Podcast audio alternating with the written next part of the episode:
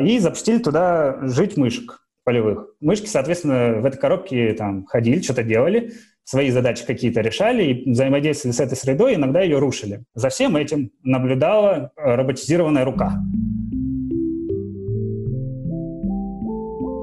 Привет всем! Это «Стрелка подкаст». В новом выпуске Иван Пахомов и Александр Каменев расскажут вам о том, что такое Tech и как он помогает развивать города. Всем добрый день, меня зовут Иван. Я руководитель направления по разработке цифровых продуктов КБ «Стрелка». Моя часть лекции посвящена цифровизации города, поскольку мы, КБ «Стрелка», пытаемся разрабатывать цифровые продукты именно для города, для горожан, для всех, кто так или иначе связан с жизнью городской. Как сказал Альберт Эйнштейн, человеческая сущность должна преобладать над технологией. Вообще, если говорить немножко про начало цифровизации вообще жизни нашей, начало это происходить довольно давно. Сейчас мы уже находимся в такой стадии принятия цифровых технологий, что зачастую их даже не замечаем. Мы уже заказываем еду, мы выбираем себе друзей, мы делимся своими впечатлениями от просмотра фильмов, мы учимся, мы даже путешествуем, мы многое делаем, и многое из нашей повседневной жизни, оно так или иначе уже имеет какой-то цифровой след. Мы не замечаем, как мы перешли к этому, мы не заметили, когда это произошло. Это произошло довольно эволюционно. И в этом на самом деле вся прелесть. Цифровизация, она не должна происходить насильственно или по принуждению. Когда мы говорим про цифровизацию городов, нужно понимать, что это такое и зачем это вообще.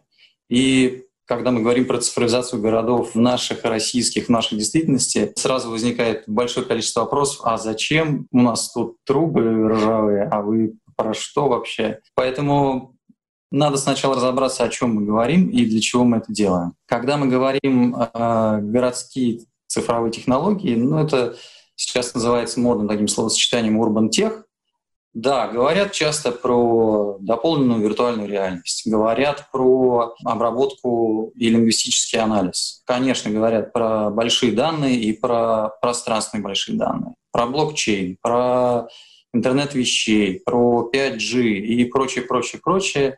Все эти технологии так или иначе называются или могут быть причислены к направлению стартапов Urban Tech. Когда мы говорим Urban Tech, да, мы говорим про технологии, но говорим ли мы здесь про умные города? И вообще, что такое умные города? Этот термин появился уже и гуляет не первый год. У нас принята программа цифровой экономики, у нас уже принят и разработан стандарт умного города на английском Smart City. Но что это такое и зачем это, и как это все работает, не очень понятно. И когда мы говорим умные города, чаще всего вот возникает такая картинка переполненного, перегруженного интерфейса различными цифрами, датчиками и так далее. Возникает ощущение, что да, в каждом фонаре, наверное, должно мериться давление, сила ветра, зашумление и прочее, прочее а каждый дом должен сообщать о каких-то сейсмических нагрузках, температуре стен внутри, снаружи и так далее. Возникает вопрос, ну хорошо, допустим так, а зачем? С другой стороны, есть подход внедрять технологии в город для того, чтобы облегчить жизнь, для того, чтобы нам в городе жилось комфортно, мы могли пользоваться всеми благами сервисов и продуктов питания, досуга, спорта, здоровья и так далее — лучше, проще и удобнее. Когда мы говорим, опять же, про цифровизацию, может быть, нашей жизни, возникают различные вопросы. Если цифровые технологии, они должны служить не для того, чтобы обвешать город всеми датчиками, и не для того, чтобы меня сделать властелином города, ну а для чего тогда? То есть вообще Urban Tech — это такие сервисы, которые должны помогать взаимодействовать людям друг с другом, в городском контексте. И когда я говорю люди, я подразумеваю стейкхолдеров городского развития. Конечно, это горожане, это туристы приезжие, это городская администрация, это всевозможные службы эксплуатации, это инвесторы, девелоперы, ритейлеры, стейкхолдеров в городском развитии масса. Все они пересекаются только в одном. Все это происходит в одном месте, в одном пространстве. Когда разработчики пытаются внедрить технологии дополненной реальности или 3D-анализа, или анализа пространственных больших данных, всегда надо задаваться вопросом, как это поможет различным стейкхолдерам взаимодействовать в городе друг с другом и извлекать из этого выгоду. То есть как эти технологии могут упростить и ускорить взаимодействие всевозможных агентов в городе между собой. Поэтому, когда мы говорим City, на самом деле город не может быть умным. Город создан людьми. И город создан для того, чтобы акселерировать процессы взаимодействия между людьми экономические, социальные, гражданско-правовые, да, собственно говоря, обычных базовых человеческих отношений. Город — это своего рода такая чашка Петри, в которой все мы бурлим и развиваемся. Наш подход к созданию цифровых продуктов КБ «Стрелка» строится на таком видении города комплексом, который мы применяем при разработке стратегии пространственного развития. Мы понимаем, что город — это не только пространство, экономика города, не только логистика. Это всегда обязательно люди, и причем, как я уже сказал, совершенно разные профессиональной направленности и с точки зрения интересов. И когда мы создаем урбан тех продукты, нужно понимать, что этот продукт должен быть, во-первых, привязан к городскому контексту и позволять ускорять городские процессы. В этом смысле мы долго думали, мы искали, где и как мы можем быть полезными, где и как цифровые технологии действительно могут ускорять такие процессы и упрощать взаимодействие людей с городом и друг с другом. И, собственно говоря, проработали платформу городских данных, называемую Urban Metrics. Это облачная платформа, включающая в себя всевозможные наборы данных данных о городе, причем она включает в себя данные о городах всей России. Это 1117 городов. Здесь мы попытались собрать э, те индикаторы, которые отражают и пользовательский опыт городом, и активность э, экономическую, и активность э, логистическую, и мобильность в городе, а также включили всевозможные градостроительные слои, такие как генеральные планы, правила землепользования и застройки. Попытались собрать на этой платформе всю возможную информацию о городе. Что дает такой подход? Мы понимаем, что базируясь на такой платформенной идее по... Ну, это не это не в том смысле цифровой двойник, в котором часто его используют, но это, скажем, отражение. То есть это цифровая среда города, как он выглядит в виртуальном мире, скажем так. Базируясь на этом продукте, на этой платформе, можно взращивать над ней другие сервисы. Мы должны подумать, хорошо, мы создаем базовую платформу с данными, закачиваем туда все, что можно из всех городов России, и пытаемся дальше научить людей извлекать из этого выгоду. Когда мы общаемся, например, с архитекторами или городскими планировщиками, мы им объясняем, какую выгоду они могут получить, исходя из этих данных как они могут интерпретировать город быстрее, лучше и тем самым ускорить процесс взаимодействия и ускорить решение их задач, связанных с развитием городской среды. Как я уже говорил, базируясь на такой платформенной идее создания общего хранилища данных, ну, надо сделать ремарку, эта идея на самом деле не очень новая. И в некоторых странах Евросоюза, в некоторых городах похожую систему уровня единой городской платформы уже начинают внедрять, но мы здесь делаем это самостоятельно, мы ни от кого не ждем никаких подвижек, собственно, и мы уже имеем эту платформу. Она позволяет выстраивать дальше наши собственные цифровые продукты, базируясь, скажем, вот на таком фундаменте. Эта же платформа позволяет выстраивать партнерские цифровые продукты над ней. Тем самым мы создаем возможность построения экосистемы Urban Tech сервисов. То есть экосистемы городских цифровых сервисов, упрощающих наше взаимодействие друг с другом в городе.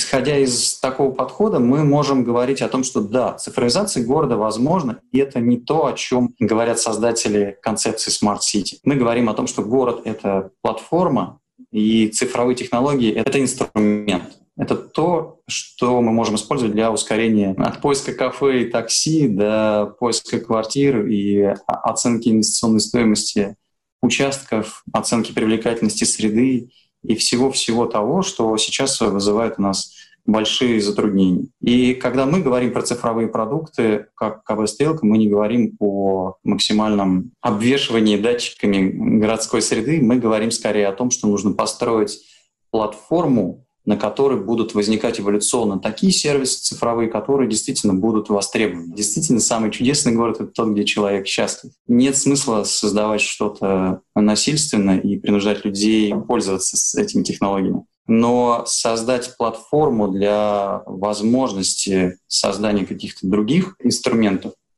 да, так можно. Дальше мы поговорим уже про конкретные кейсы и про конкретные разработки, которые мы ведем в КБ «Стрелка».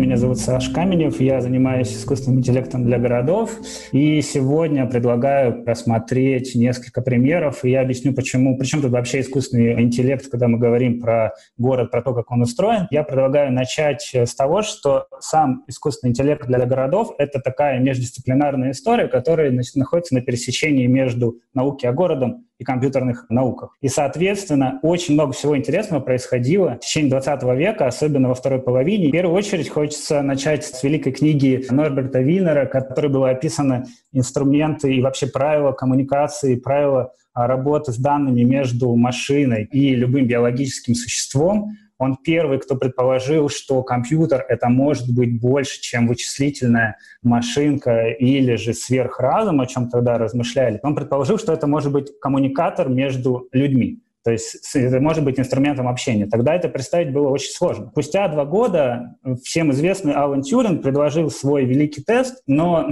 интересный момент здесь заключается в том, что мы сегодня с этим тестом в какой-то мере сталкиваемся. Сегодня мы почему-то должны доказывать каким-то роботом, что мы сами не роботы. То есть эта задача является обратной задачей Каланди Тюрингу, который размышлял на тему того, как далеко можно зайти в имитации общения между человеком и машиной. С точки зрения архитектуры было несколько очень замечательных проектов. Вот, например, проект Седрика Прайса, руководителя школы в Лондоне. Это был проект знаменит тем, что Седрик Прайс предположил что если среда, в которой находится человек, будет с этим человеком взаимодействовать, прям взаимодействовать физически. Он рассматривал человека, помещенного в это пространство, как пользователя – и пользователя, которому становится доступно все. То есть это была попытка создать самоорганизующуюся среду. Этим проектом он стал знаменит. Но не только вместе с этим в, в тот же самый год, в 1956 году, происходит Дартмутский семинар, на котором словосочетание «искусственный интеллект» на самом деле было рождено. Многие сейчас это словосочетание не любят, особенно те, кто профессионально работает с данными, но это объясняется тем, что оно стало слишком хайповым, и все его пишут э, и используют как ни попадя. Но на самом деле все выросло в то, что это стало большой областью знаний, в которой включено много всего интересного. В частности, машинное обучение — это лишь подраздел, как бы это лишь направление работы в области искусственного интеллекта, а нейронные сети — это лишь один из инструментов.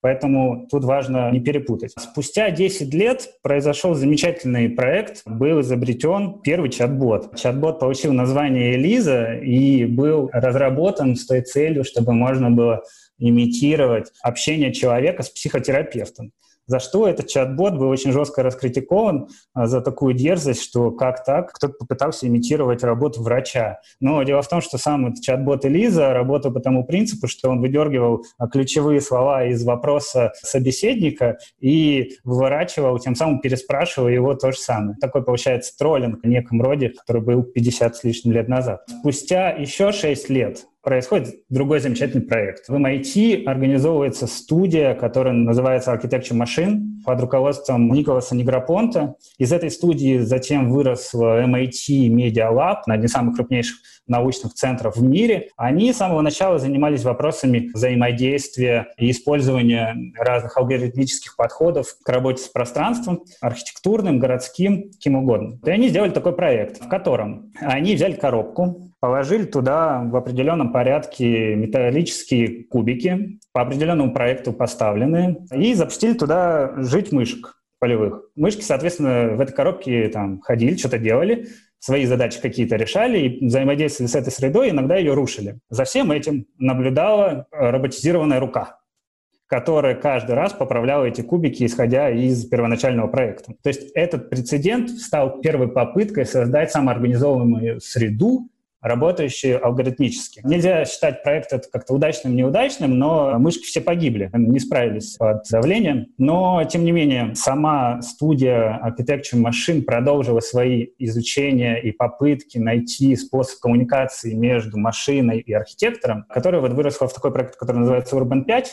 Это, на самом деле, одна из первых систем поддержки принятия решения, где архитектору предлагалось создавать свой проект по определенным правилам, но машина ему подсказывала, что правильно, а что неправильно, как лучше поступить, а как делать не надо, и выдавала ему какие-то конкретные ошибки. В этой программе было зашито два языка, графический и, соответственно, английский как диалог. Соответственно, студия пробовала найти оптимальный контакт и способ взаимодействия между машиной и архитектором, из чего потом выросли эти все программы, там, CAD, AutoCAD и так далее, чем мы пользуемся постоянно, но диалоговая среда между архитектором и машиной, она, конечно, оставляла желать лучшего. В то же время происходило много всего интересного, на самом деле, как в компьютерной науке, так и науке о городе. Начинает активно развиваться такое направление, как evidence-based design, то есть это первые попытки построить проектирование на основе статистических данных. Оно было направлено на увеличение процента выздоровевших людей в больницах при правильном реальных там расчетах, исходя из каких-то статистических данных собранных. Кристофер Александр написал свою книгу «Язык шаблонов», которая считалась тогда, то есть сейчас можно считать, что это такой некий объектоориентированный подход в разработке архитектурных проектов. С точки зрения компьютерных наук был разработан первый перцептрон. Это то, что если вы загуглите нейросеть, то в картинках вам, скорее всего, покажется вот именно перцептрон с этими кругляшками, там, палочками, вот это вот все. Но для нас принципиально важным было открытие сверточных нейронных сетей, который сделал в 1989 году французский ученый Ян Ликун. Он разработал такой алгоритм, который позволяет машине воспринимать и классифицировать образ на картинке.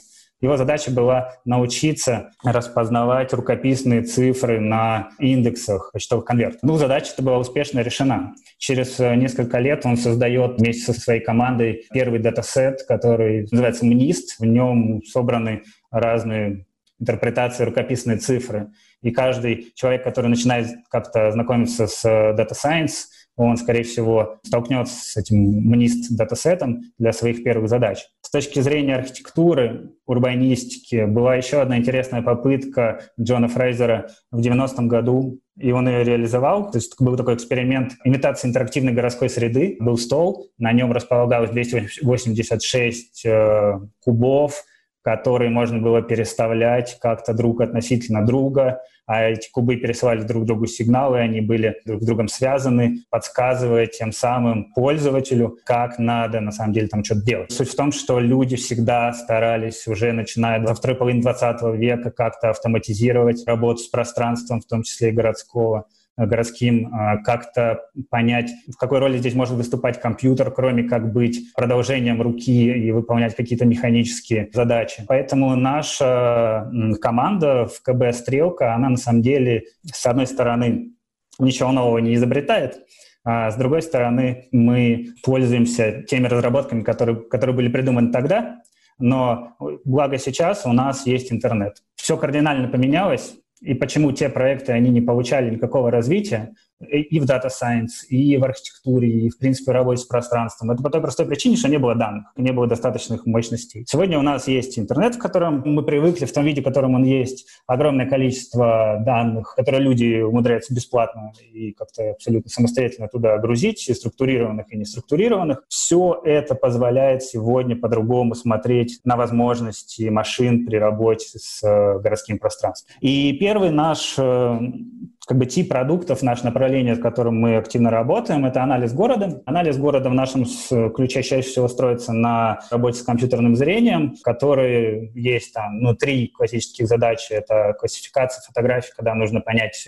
котик на фотографии или собачка, и, соответственно, разложить фотографии на две кучи. Второе — это выделить как раз-таки на фотографии, где находится этот объект. И третий — это, ну, попиксельно обвести, сделать маску какого-либо объекта. Мы на этом строим свои продукты. Один из наших основных инструментов — это как раз-таки классификатор, который позволяет отфильтровать фотографии по признаку, сделаны ли фотографии на улице или в помещении. Нас, как урбанистов, абсолютно не интересует, что там происходит с пользователей в помещении. Нас интересует локация и количество фотографий, которые люди делают в городском пространстве пользуясь вот, вот этими данными, которые э, нам доступны из открытых источников, мы можем на самом деле посмотреть на город целиком с точки зрения того, где люди предпочитают там находиться и что они там вообще делают. Это выглядит довольно-таки занятно и красиво, но из этого рождаются следующие выводы что не каждый город, соответственно, пользуется по-разному. Ну вот в Сочи, например, 75% всех фотографий, вообще всех,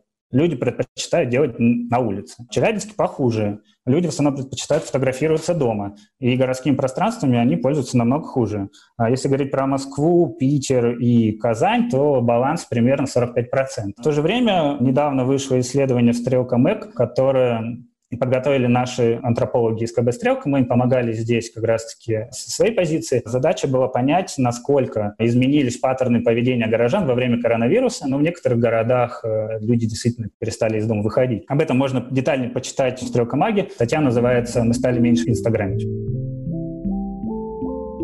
С другой стороны, также компьютерное зрение можно применять для других задач, например, для оценки привлекательности, предположим, квадратного метра недвижимости, исходя из вида, который доступен людям из этого окна. Ради эксперимента мы исследуем этот вопрос для того, чтобы понять, есть ли вообще закономерность между видом из окна и стоимостью квадратного метра. Интуитивно кажется, что есть, мы можем это все посчитать статистически. С другой стороны, у нас в планах и сейчас есть э, попытки сделать некую предиктивную модель поведенческих практик людей в городе, основываясь на том, где они ходят, какими объектами они пользуются. Наша модель туристической сети для Кисловодска на сегодняшний день, которая связывает данные, которые мы получили из открытых источников, плюс те фотки outdoor, которые я показал ранее, плюс развитость стрит-ритейла, оно дает некую сеть туристических маршрутов. В чем преимущество, что мы можем в эту сеть туристических маршрутов предположить появление нового объекта. И, соответственно, как и любая подобного рода система, она автоматически перестроится.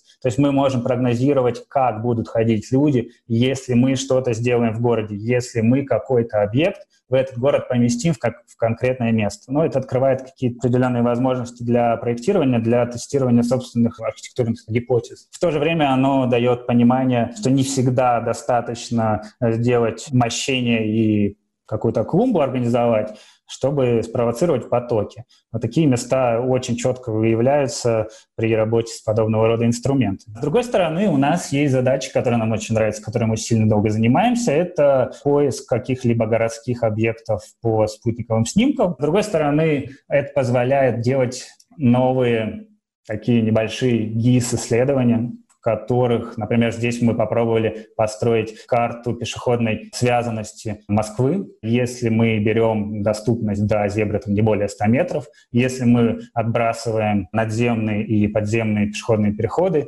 то мы видим, в принципе, как среда Москвы сильно изрезана. Вот, что даже центр Москвы, проспект Сахарова, Тверская, на самом деле разрезают городскую ткань и совершенно недоступны для пересечения. Здесь задача посложнее, чем зебры.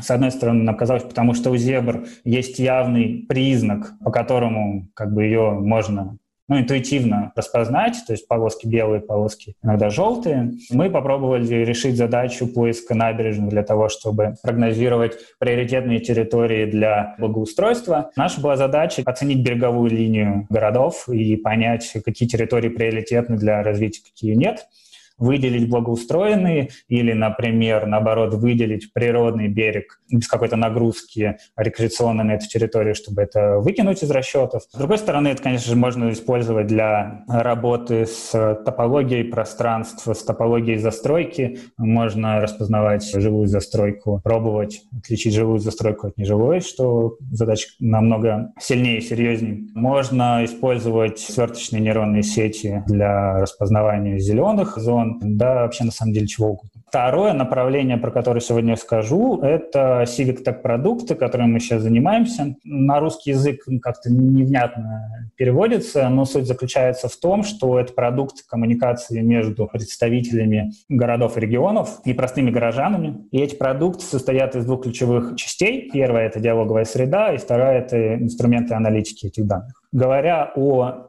диалоговой среде, сразу хочется показать пример, которым мы очень сильно гордимся. Это продукт КБ «Стрелка» совместно с UNDP для Еревана. Чат-бот в Фейсбуке, которого зовут Тигран. Вы его можете спокойно найти. Также про него были статьи на Стрелка Маги. Он был придуман для того, чтобы помочь нашей команде антропологов провести исследования в условиях коронавируса, когда они не могут посетить. И, самое главное, пообщаться с жителями Еревана, провести глубинное интервью и узнать их предпочтения и желания, и запросы на изменение их э, главного кольцевого бульвара.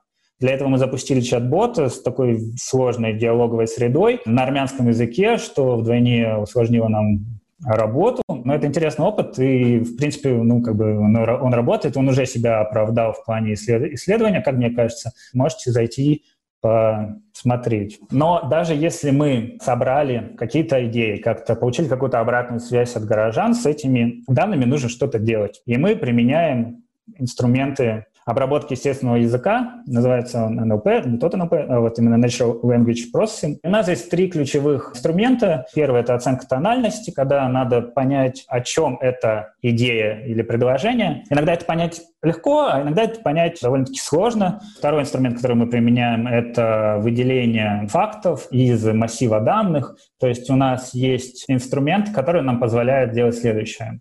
Мы понимаем, что какие запросы есть в горожан. Частности, мы можем понять, чего не хватает, мы называем это факт нехватки, факт избытка мы можем понять, или факт плохого состояния. То есть, собрав массив данных от горожан, мы их можем в автоматическом виде структурировать уже по вот этим вот направлениям. Третий инструмент — это кластеризация фактов, когда мы их уже разобрали, то есть это не обязательно слово, это может быть группа слов. Мы в автоматическом режиме можем из массива собрать кластеры, которые объединены по одному какому-то контексту. Это интересно, потому что открывает новые возможности для работы с городским пространством и с инфополем вокруг этого города. Иногда в процессе работы, конечно, возникают удивительные кластеры, все зависит от настроек, и на основе этих разработок мы сделали свой продукт. Это онлайн-платформа вовлечения «Чего хочет город». Она предназначена для коммуникации между представителями администрации городов и регионов и горожан. Это как CRM-система по управлению городом. Она представляет собой возможность работать с запросами от горожан и другими данными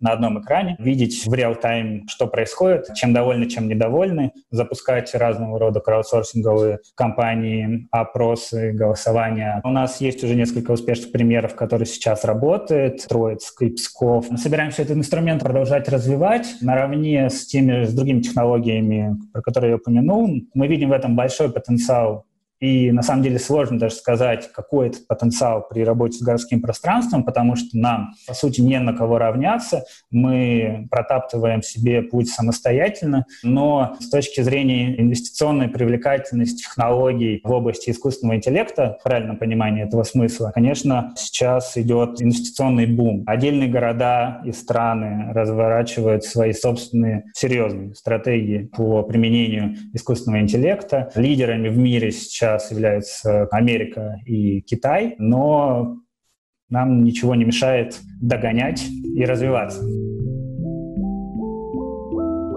Это был выпуск «Стрелка подкаст». Подписывайтесь на всех удобных подкастинговых платформах и ставьте лайки. А также не забывайте про «Стрелка Институт», наш подкаст на английском языке и подкаст программы «Архитектор РФ». До скорого!